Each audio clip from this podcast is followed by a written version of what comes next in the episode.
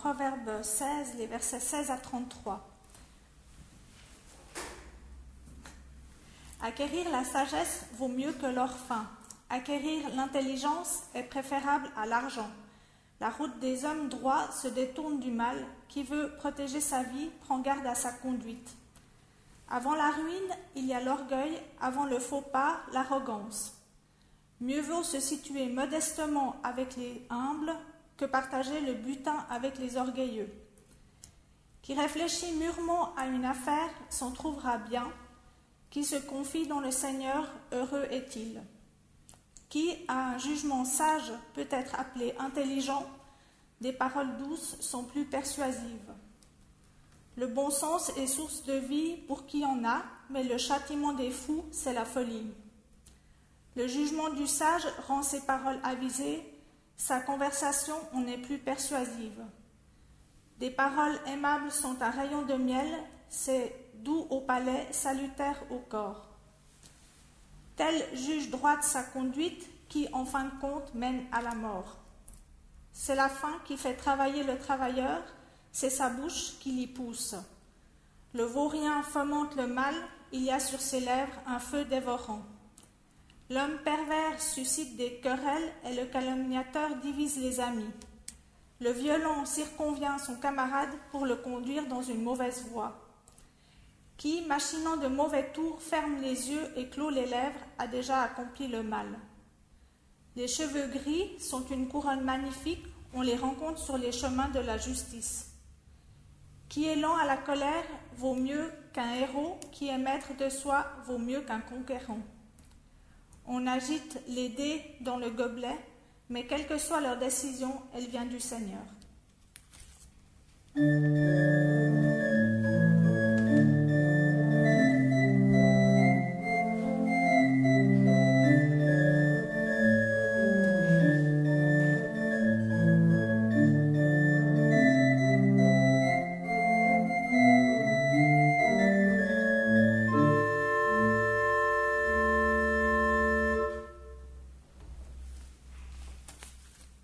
Ensuite, dans Ésaïe 7, les versets 14 et 15. Aussi bien le Seigneur vous donnera-t-il lui-même un signe Voici que la jeune femme est enceinte et enfante un fils, elle lui donnera le nom d'Emmanuel. De crème et de miel il se nourrira, sachant rejeter le mal et choisir le bien.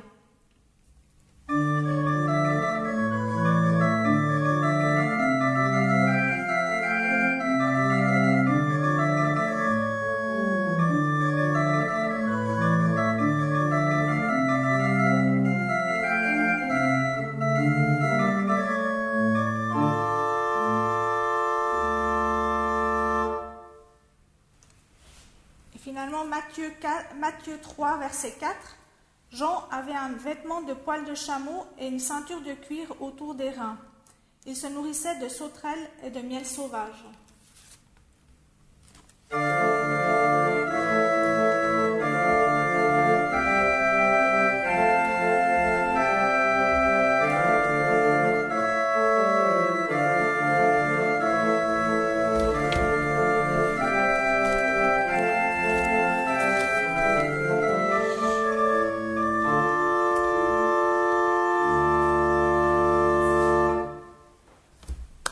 Emmanuel a fabriqué du miel et moi je dois fabriquer une prédication sur le miel.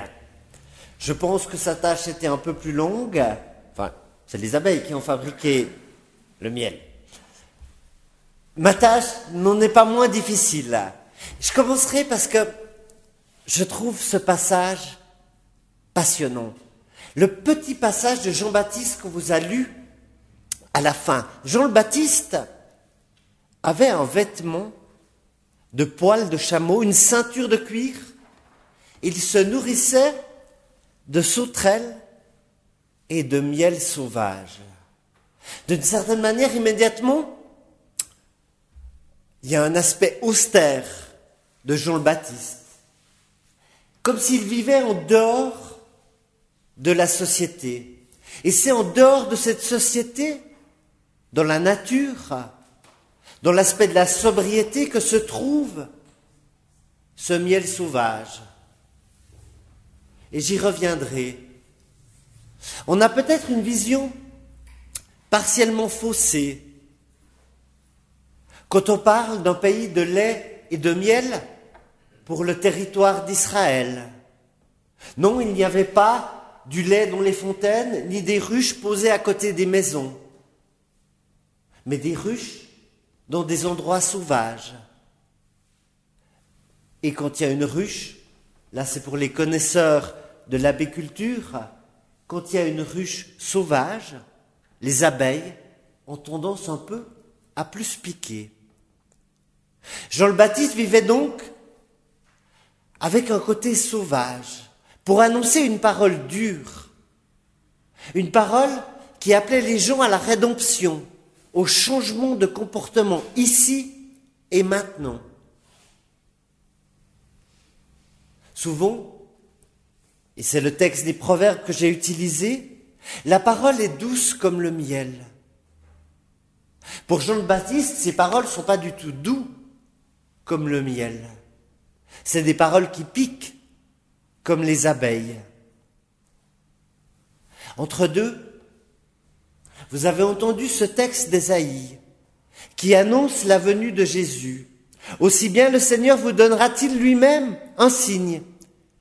Voilà que la jeune femme est enceinte et enfante un fils et lui donnera le nom d'Emmanuel.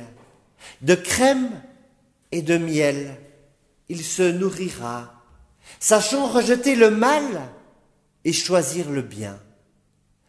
Dans ce texte, d'Ésaïe qui annonce la venue du Christ, il y a cette douceur du miel. Il se nourrira de crème et de miel.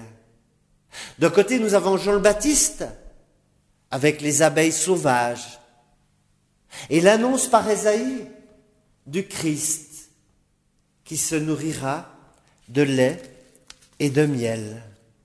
Ce terme de lait et de miel, c'est un thème récurrent de l'Ancien Testament. Le peuple juif partant d'Égypte part à la recherche d'un pays rempli de lait et de miel. Alors bien sûr, c'est une image, une image apaisée, mais comme je le disais avant, il n'y avait pas de ruche posée à côté de chaque maison, mais que ce miel se trouve parfois dans les infractuosités des arbres, sur du rocher, et qu'il n'est pas si facile d'y accéder et de passer la protection des abeilles. Cette expression de lait et de miel dépasse le pays d'Israël. Finalement, c'est un thème qu'on retrouve dans tout ce Proche-Orient. Le miel, de manière générale, a toujours eu, dès son origine, une symbolique de douceur. Il a été utilisé pour soigner, pour embellir la peau, et même parfois pour embaumer les morts, comme en Égypte. Ça remplaçait le sucre qui était beaucoup trop cher. Selon plusieurs médecins de l'Antiquité, le miel avait cette vertu de ralentir le processus du vieillissement. Le miel, encore aujourd'hui, a probablement des vertus cicatrisantes, des vertus apaisantes. Mais il y a une sorte de dichotomie entre cette douceur qu'on imagine dans le miel et le travail nécessaire à la production. Tu disais qu'en 40 jours de vie, une abeille produit à peine une cuillère de miel. Au fond, nous, nous rêvons de vivre dans ce pays de douceur, de lait et de miel, et nous sommes confrontés à un monde qui est peut-être celui de Jean le Baptiste, un monde qui est beaucoup plus dur qu'on veut bien le croire. Des paroles aimables sont un rayon de miel, dit le proverbe. C'est doux au palais. Dans l'Ancien Testament, il y a cette douceur, mais pas seulement, comme je disais, ces ruches, ces abeilles sauvages, elles sont aussi le signe de quelque chose qui pique, de l'aiguillon. Plusieurs fois dans l'Ancien Testament, il y a l'image d'abeilles qui pourchassent le peuple juif. Toutes les nations m'ont encerclé. Elles m'ont cerné comme des abeilles, dit le psaume. Ce n'était qu'un feu de ronces. Toutes les abeilles m'ont encerclé. Ce n'était qu'un feu de ronces. On a d'un côté une parole qui veut être aussi douce que le miel. Et on a de l'autre côté parfois les piqûres des abeilles quand on recherche la douceur. Et je terminerai là-dessus. Pour moi, c'est peut-être une métaphore de ce que peut être la Bible. La Bible a cette douceur qui illumine nos vies, qui nous nourrit. Mais parfois la Bible a aussi cette douleur qui nous pique au corps.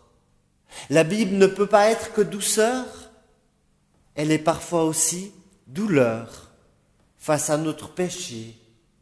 Elle est douceur dans la parole d'un Christ annonçant qu'un Dieu nous aime. Elle est douleur dans l'histoire d'un Christ mourant sur la croix. Le miel n'est pas que douceur. Le miel est labeur et peut-être douleur pour l'apiculteur. Et dans notre vie, c'est fait de douceur et il faut ces paroles bienveillantes, comme dit le proverbe, comme du miel. Et se rappeler aussi que derrière, il peut y avoir douleur ou aiguillon qui nous pousse à aller plus loin, qui nous pousse à réfléchir. La Bible, c'est comme le miel, à la fois douceur et à la fois aiguillon pour nous emmener plus loin. D'une certaine manière, cette métaphore du miel, de ce pays que les Juifs voulaient atteindre, pays de lait et de miel. Ils ont traversé d'abord les piqûres du désert pendant quarante ans. Et quand enfin ils ont pu occuper ce pays de lait et de miel, ils n'ont pas eu que des paroles bienveillantes mais à nouveau la douleur des conflits. Un peu comme une métaphore de notre vie, nous recherchons aussi pour nous un pays de lait et de miel, mais nous sommes conscients qu'il faut à la fois amener une grande douceur au monde et parfois ne pas oublier qu'il y a toujours un aiguillon pour aller plus loin. Amen.